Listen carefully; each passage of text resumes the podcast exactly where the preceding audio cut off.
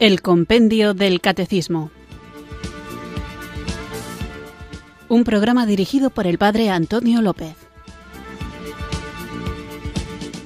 Muy buenas tardes, queridos oyentes de Radio María. Recibido un cariñoso saludo desde Irurzun, en Navarra, quienes sintonizáis esta emisora de la Virgen, esta radio que cambia vidas, Radio María, para escuchar el programa El Compendio del Catecismo, nuestro espacio diario de algo imprescindible para cualquier cristiano, que es la formación en el que tratamos de conocer en profundidad la fe que nos salva, una fe que queremos conocer para vivirla y saber qué es esto que vivimos, de manera que tanto con nuestro testimonio, sobre todo con nuestro testimonio, pero también con nuestras palabras, podamos compartir el gozo de este amor que nos ha sido revelado en Cristo Jesús en su iglesia y también que nos dé herramientas para saber defender la fe de aquellos que con buena voluntad a veces, pero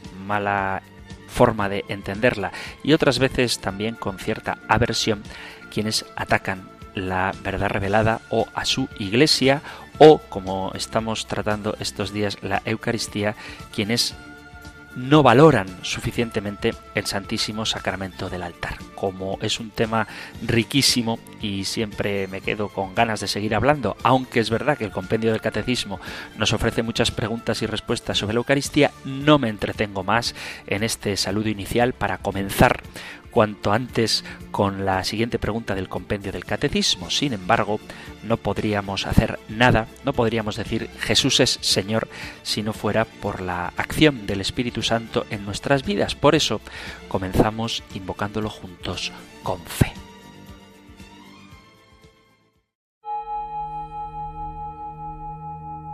Ven Espíritu. Ven Espíritu,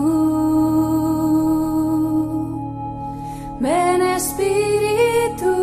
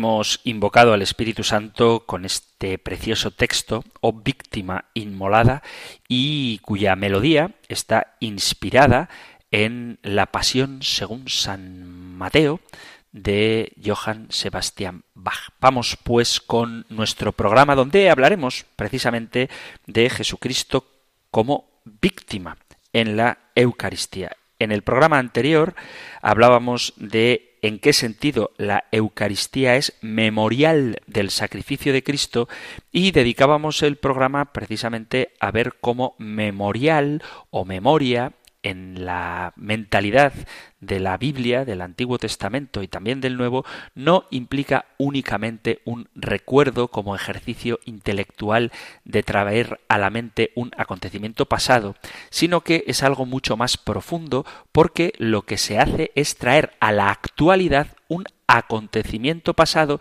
de manera que, por decirlo de alguna manera, pasado, presente y futuro convergen en eso que estamos celebrando. Por lo tanto, memorial no significa recordar, sino en sentido teológico, en el sentido en que nosotros lo hacemos, significa traer al presente ese acontecimiento salvífico que sucedió históricamente en el Calvario y que se realiza cada vez que ofrecemos la Santa Misa, el santo sacrificio del altar. Eso es muy resumido lo que veíamos en el programa anterior y ahora continuamos con el compendio del catecismo. Lo que trataremos hoy lo encontráis en el Catecismo Mayor en los puntos 1368 al 1372 y también en el 1414 nosotros escuchamos la pregunta 281 del compendio del Catecismo. Número 281. ¿De qué modo la Iglesia participa del sacrificio eucarístico? En la Eucaristía, el sacrificio de Cristo se hace también sacrificio de los miembros de su cuerpo. La vida de los fieles, su alabanza, su sufrimiento, su oración y su trabajo se unen a los de Cristo. En cuanto a sacrificio, la Eucaristía se ofrece también por todos los fieles, vivos y difuntos, en reparación de los pecados de todos los hombres y para obtener de Dios beneficios espirituales y temporales. También la Iglesia del cielo está unida a la ofrenda de Cristo. Para entender la Eucaristía como sacrificio, es importante no perder de vista lo que veníamos diciendo en el programa anterior a propósito de la Eucaristía como memorial. Porque la Eucaristía, como memorial, condensa en sí de manera sintética toda la historia de la salvación en los tres momentos, pasado, presente y futuro, a partir de la pasión del Señor como el acontecimiento cumbre en la redención del hombre. Santo Tomás de Aquino ha plasmado esta realidad al afirmar que el sacramento es un signo que recuerda lo que ha pasado, la pasión de Cristo, que demuestra lo que ocurre en el hombre, la gracia que recibe como don merecido por la pasión de Cristo y que prefigura la gloria futura del hombre que habrá de recibir la gracia en un momento dado. Y por esta causalidad sacramental actualiza el pasado en el presente y lo proyecta hacia el futuro.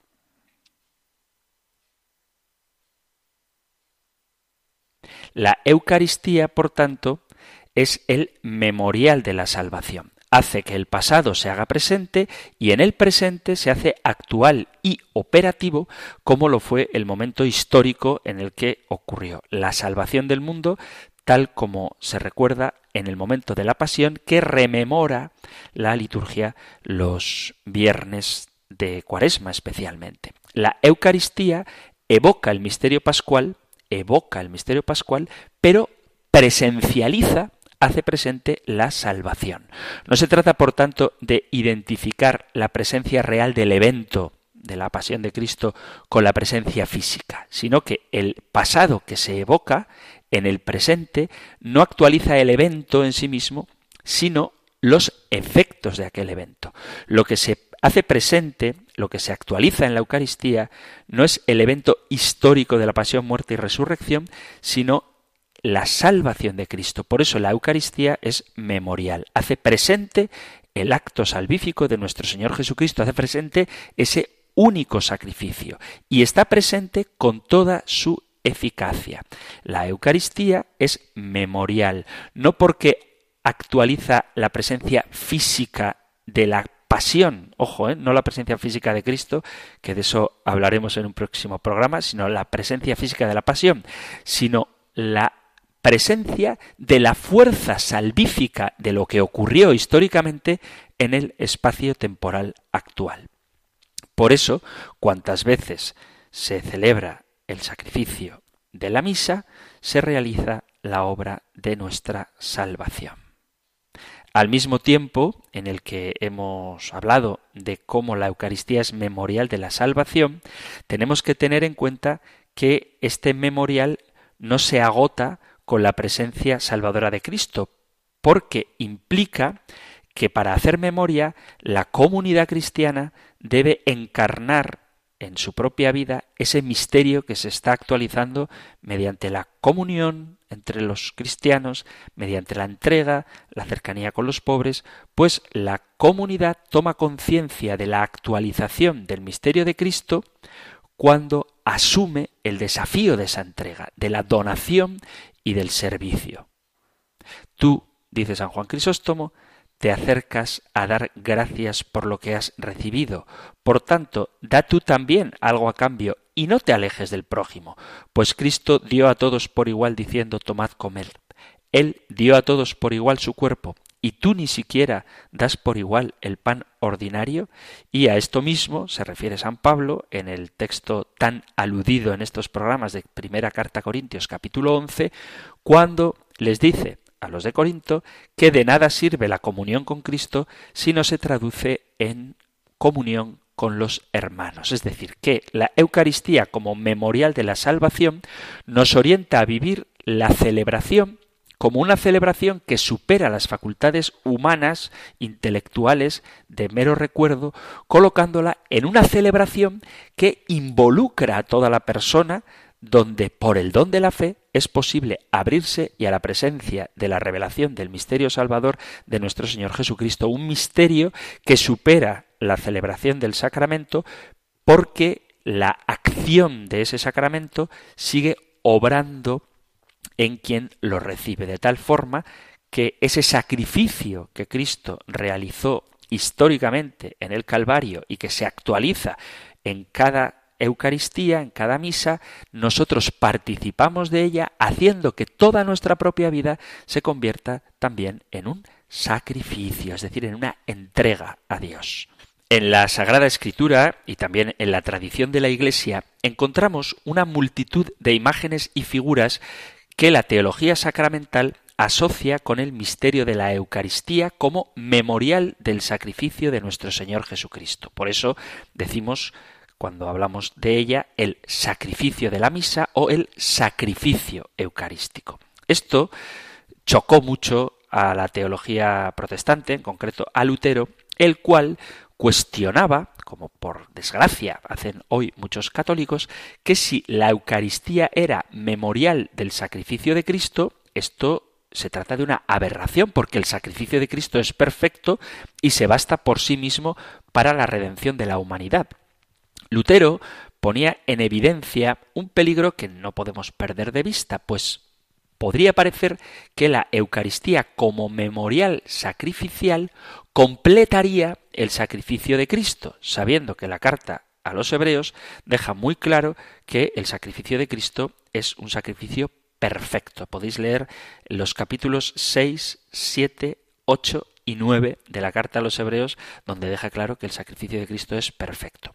Lutero reconoce que la Eucaristía es un sacramento y que Jesús está de alguna manera presente en los dones del pan y del vino. Pero lo que no entra en la teología de Lutero es aceptar que la Eucaristía sea un memorial del sacrificio de Cristo. La fe católica entiende las cosas de otra manera, la fe bíblica, la fe de la Iglesia fundada por Jesucristo. Y es de lo que vamos a hablar para tratar de comprender las vías a través de las cuales podemos justificar que la Eucaristía es un memorial del sacrificio de Cristo. Sacrificio de Cristo en la cruz.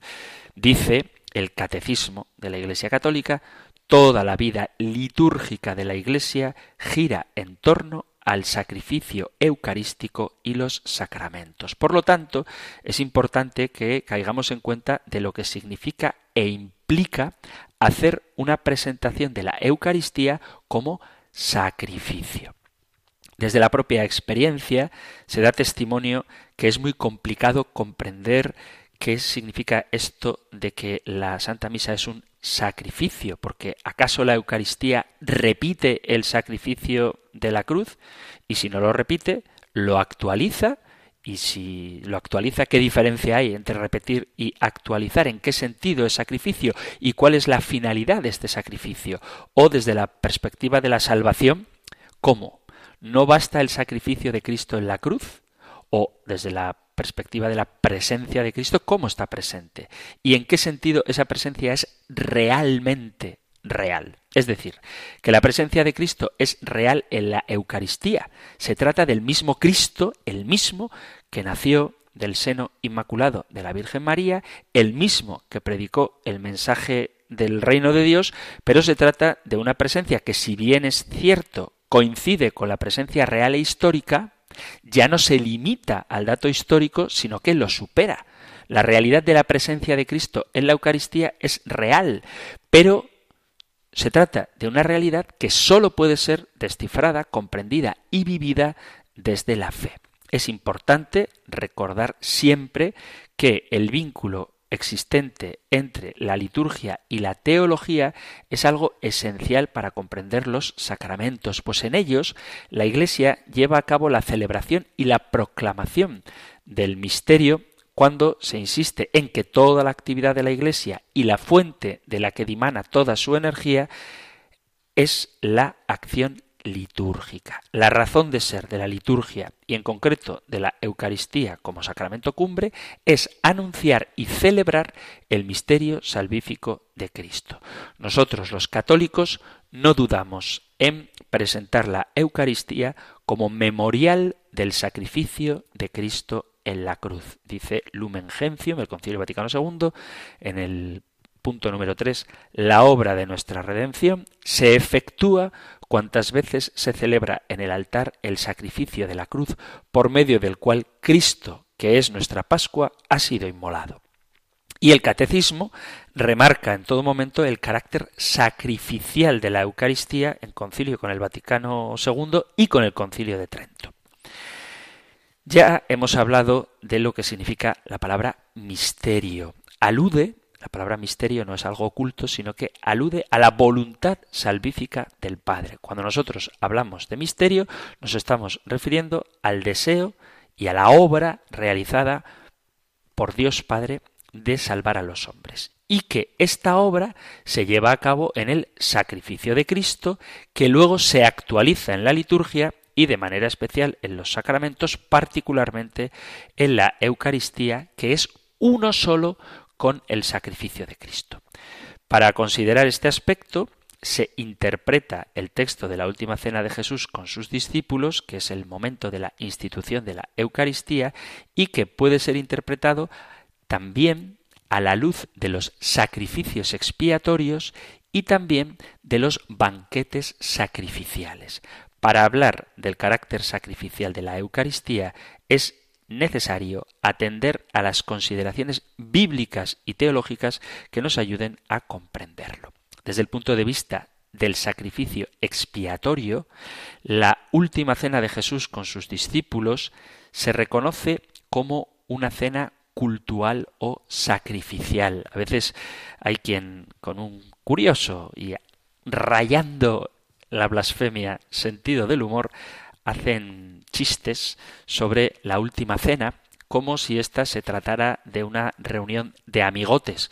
Lo mismo que a finalizar el curso en torno a la Navidad se hacen cenas de empresa y se reúnen los amigos para juntarse en torno a una mesa y pasárselo bien, pues hay quien interpreta que la última cena de Jesús con sus discípulos fue que quedaron para tomar algo y no es verdad. La última cena hay que interpretarla como es en verdad dentro de la celebración cultural de la Pascua judía. Las fórmulas, las palabras que utiliza Jesús, sangre de la alianza o nueva alianza en mi sangre, se consideran una terminología eminentemente sacrificial y para comprenderlo es necesario tener como referencia dos realidades del Antiguo Testamento. Por un lado, la alianza y por otro lado la cena pascual, realidades comprendidas desde siempre como prefiguraciones de la Eucaristía según la teología cristiana, realidades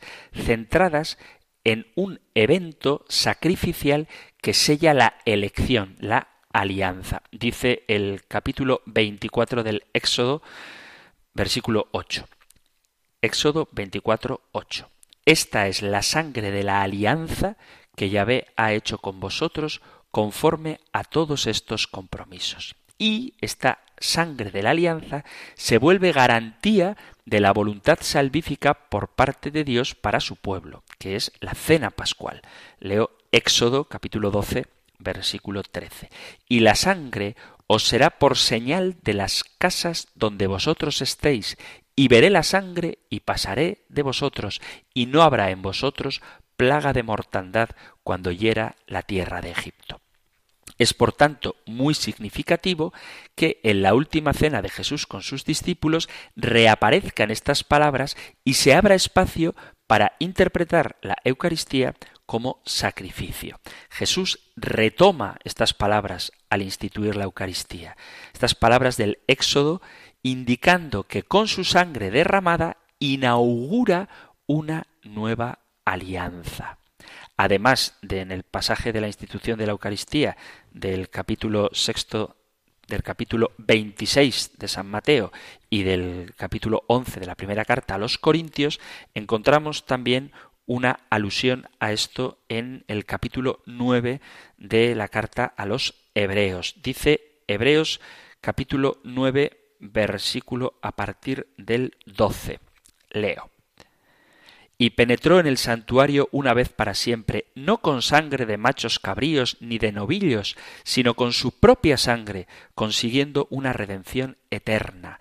Pues si la sangre de machos cabríos y de toros y la ceniza de vaca santifica con su aspersión a los contaminados en orden a la purificación de la carne, cuánto más la sangre de Cristo, que por el Espíritu eterno se ofreció a sí mismo sin tacha a Dios, purificará de las obras muertas nuestra conciencia para rendir culto a Dios vivo.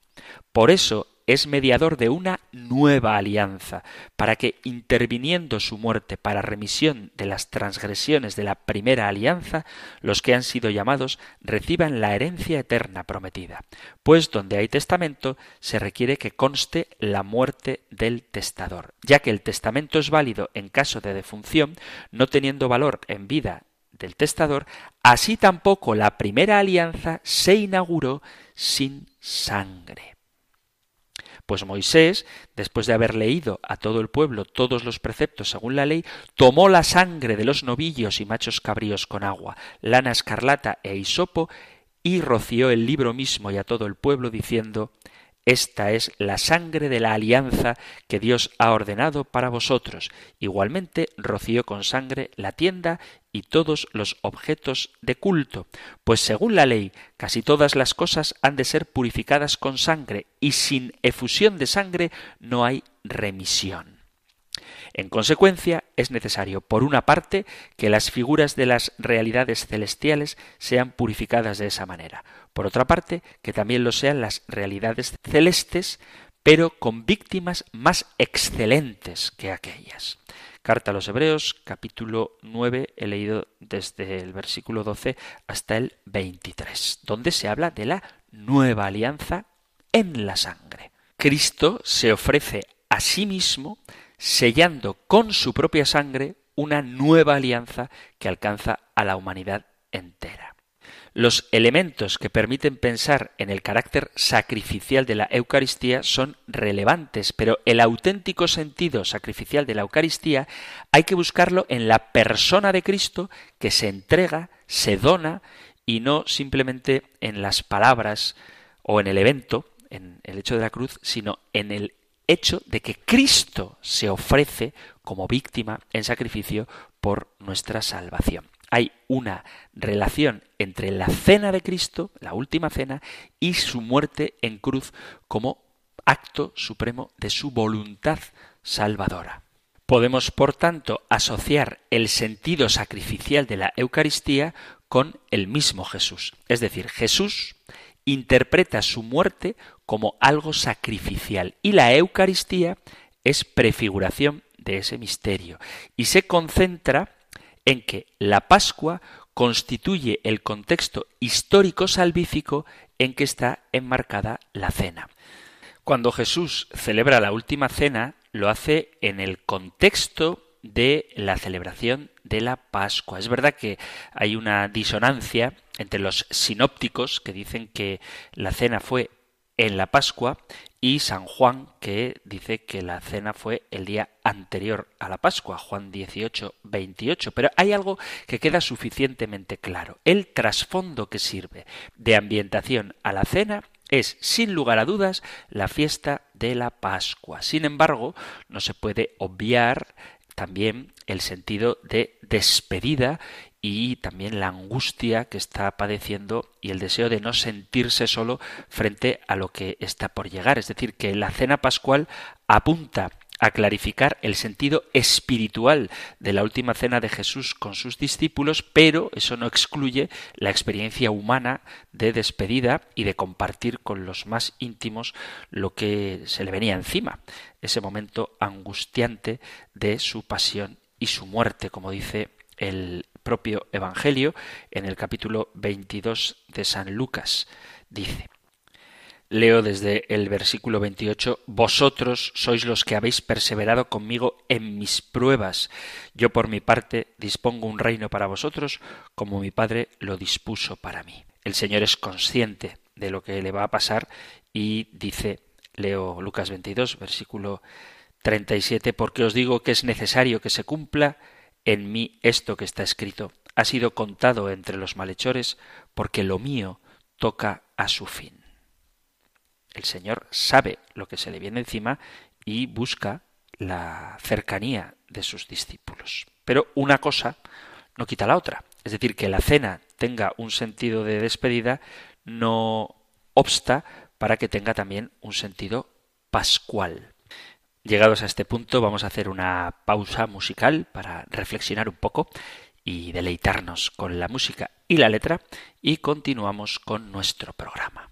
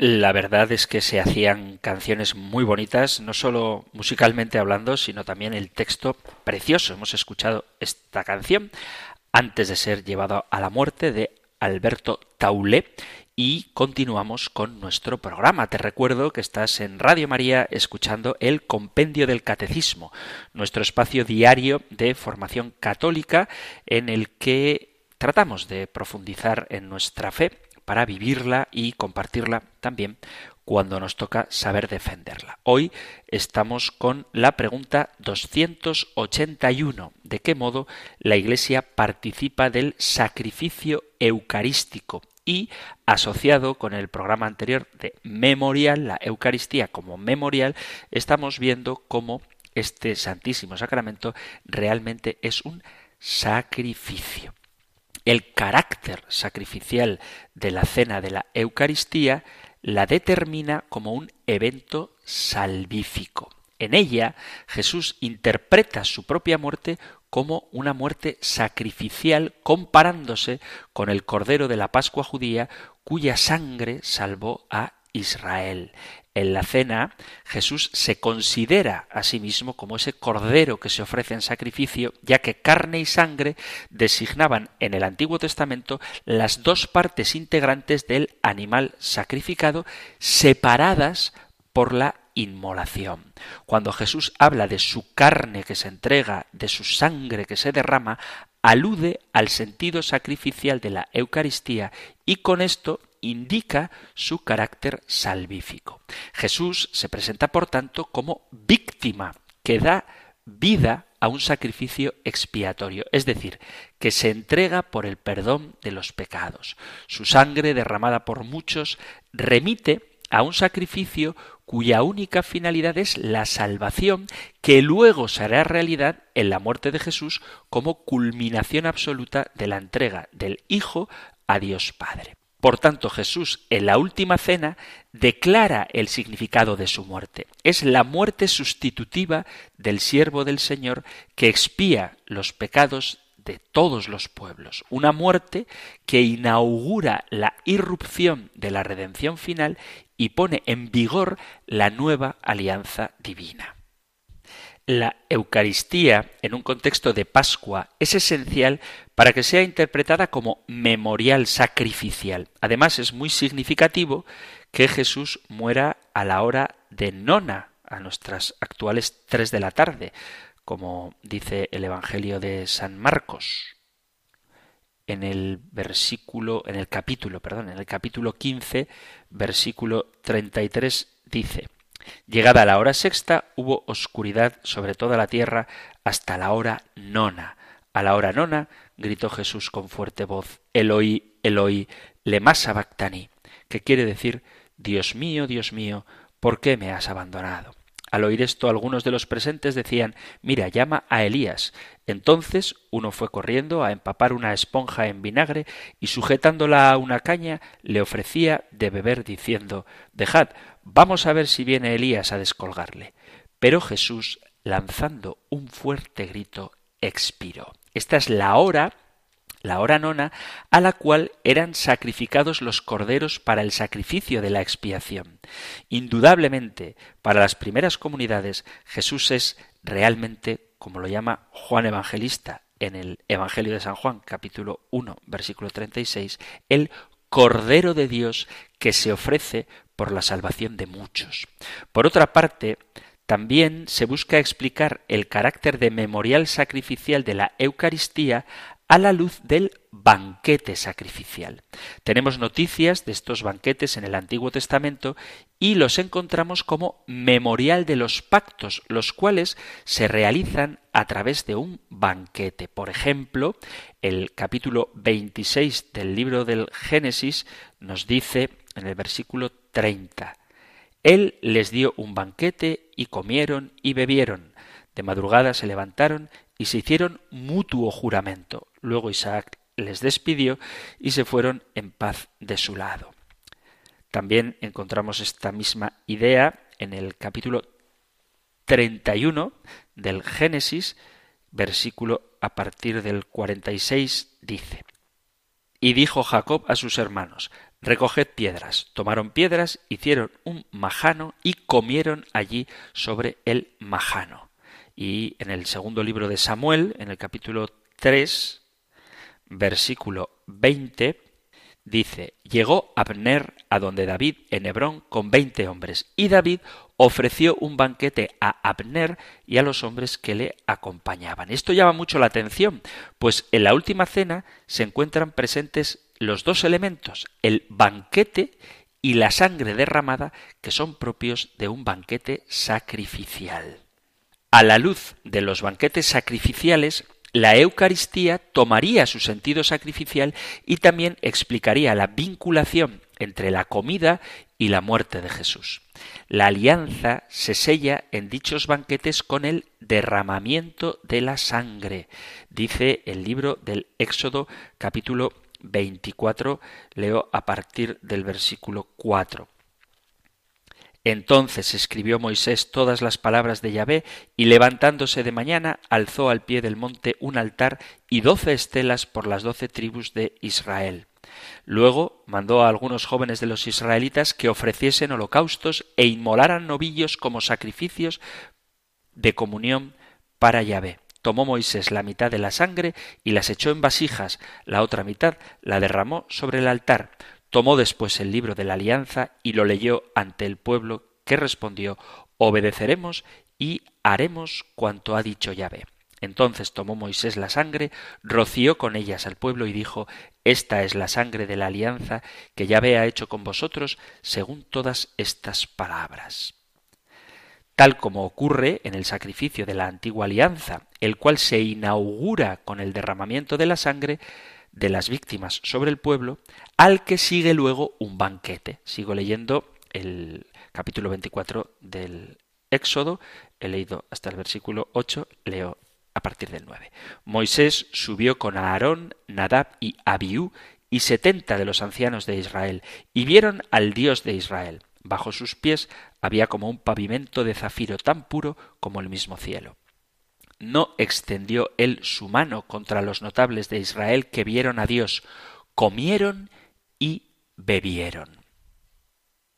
En este caso, la última cena no tendría un sentido sacrificial expiatorio como el sacrificio de Pascua, sino que sería un banquete sacrificial que celebra la nueva alianza, lo cual no es ajeno a la última cena, pues Jesús mismo habla del cuerpo que se entrega y de la sangre que se derrama para la nueva alianza. Evangelio de San Marcos capítulo 14 versículo 24. A partir de esta tradición hebrea, Jesús habría podido utilizar la categoría de banquete sacrificial judío para expresar el sentido sacrificial de la última cena, así como la vinculación entre la cena y su muerte a la luz de la relación de la Eucaristía con estas realidades del Antiguo Testamento, podemos dar al sacramento eucarístico un significado sacrificial. La interpretación de la Eucaristía como sacrificio no se agota en la idea teológica del sacrificio que expresa el Antiguo Testamento, ni se deduce sólo por el hecho de compartir una terminología de carácter sacrificial, sino que hay más cosas.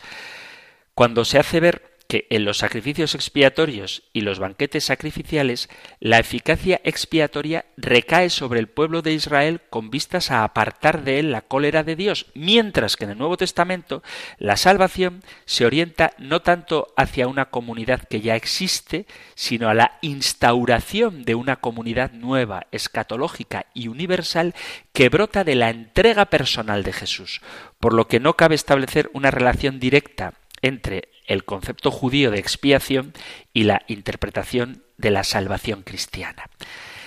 Es decir, que el sentido sacrificial de la Eucaristía no es el mismo que el del Antiguo Testamento, sino que lo supera. Porque si se tratara de un sacrificio como el del Antiguo Testamento, no abarcaríamos todo lo que el sacrificio eucarístico, es decir, la entrega de Cristo, implica. Por lo tanto, tenemos que interpretar la última cena como un sacrificio no simplemente desde las categorías del culto y sacrificio del Antiguo Testamento, sino sobre todo teniendo presente el sacrificio de Cristo el cual adquiere toda su verdad e iluminación no a la luz del sacrificio entendido como el Antiguo Testamento, sino de quién es el que se entrega, es decir, cómo Dios mismo, hecho hombre, da voluntariamente su propia vida por nuestra salvación.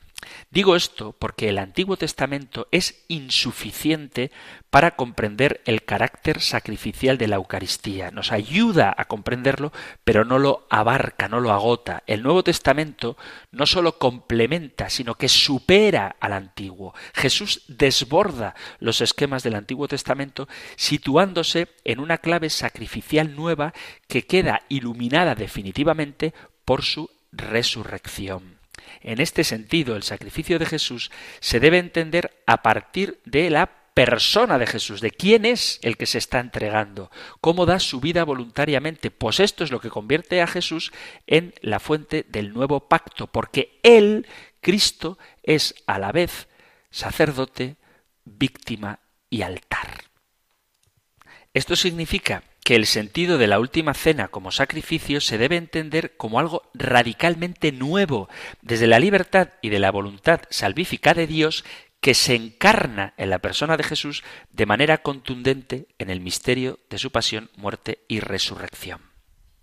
El carácter sacrificial de la Eucaristía está fundamentalmente en la entrega de sí mismo como servicio, como acto de amor, más que como sacrificio cruento, con esto, por supuesto, no quiero negar el valor expiatorio del sacrificio de Cristo, pero queda en evidencia que supera los efectos de los sacrificios expiatorios y de los banquetes sacrificiales del Antiguo Testamento. Es el sacrificio de Jesús como servicio a los hombres en cumplimiento de la voluntad del Padre y a la vez un culto y obediencia debida rendida a Dios Padre, lo que se plasma en el banquete de la última cena. Pues el sacrificio de Jesús radica en la donación total de su persona y no en la disociación o desmembración cruenta de la carne y la sangre por una inmolación similar a las víctimas degolladas sobre el altar. Incluso cuando se atiende a las fórmulas eucarísticas, lo que se debe destacar no es el sacrificio físico el cuerpo que se entrega y la sangre que se derrama, sino la entrega fundamental de sí mismo. La inmolación física, que por supuesto ocurrió, es una consecuencia que sigue a la fidelidad al plan salvífico de Dios, al amor entrañable por la humanidad. Es lo que la carta a los hebreos se resume con la palabra entregarse.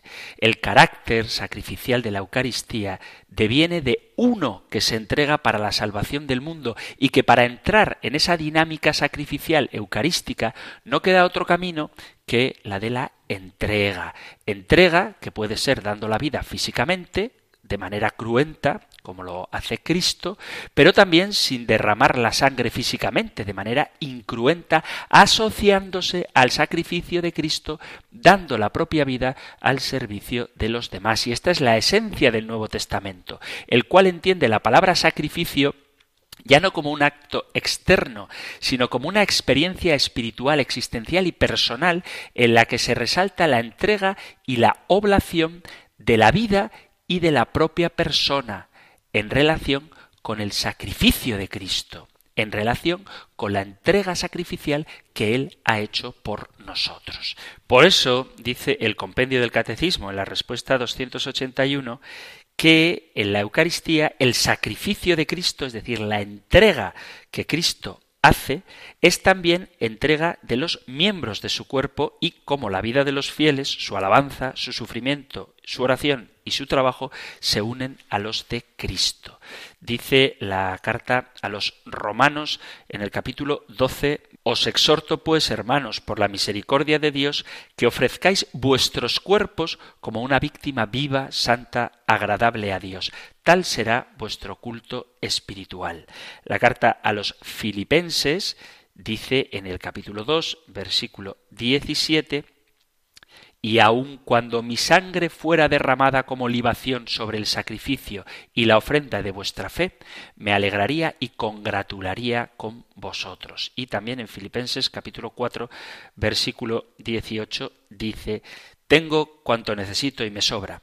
Nado en la abundancia después de haber recibido a Epafrodito lo que me habéis enviado, suave aroma, sacrificio que Dios acepta con agrado.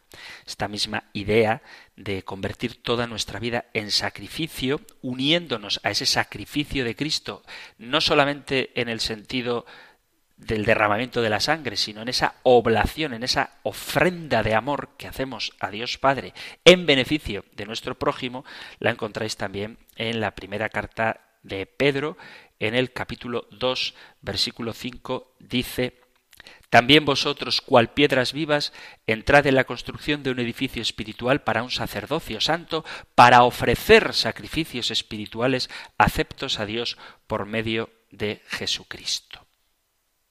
Es decir, que el sacrificio de Cristo, esa entrega de Cristo que se cumple en la cruz y cuyo sentido explica Jesús en la última cena, nosotros podemos participar de él y lo hacemos de manera particular, de manera sacramental, cuando acudimos a la Santa Misa, a la Eucaristía.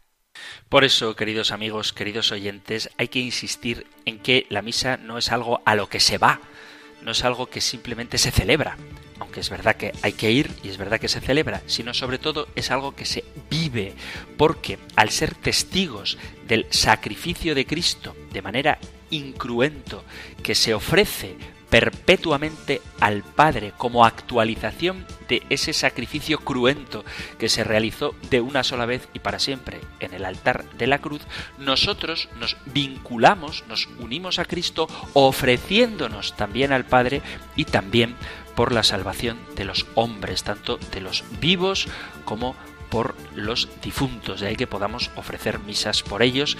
Es un tema del que tendremos ocasión de hablar en un futuro más o menos próximo, pero el tiempo para el programa de hoy se ha terminado, así que lo dejamos aquí.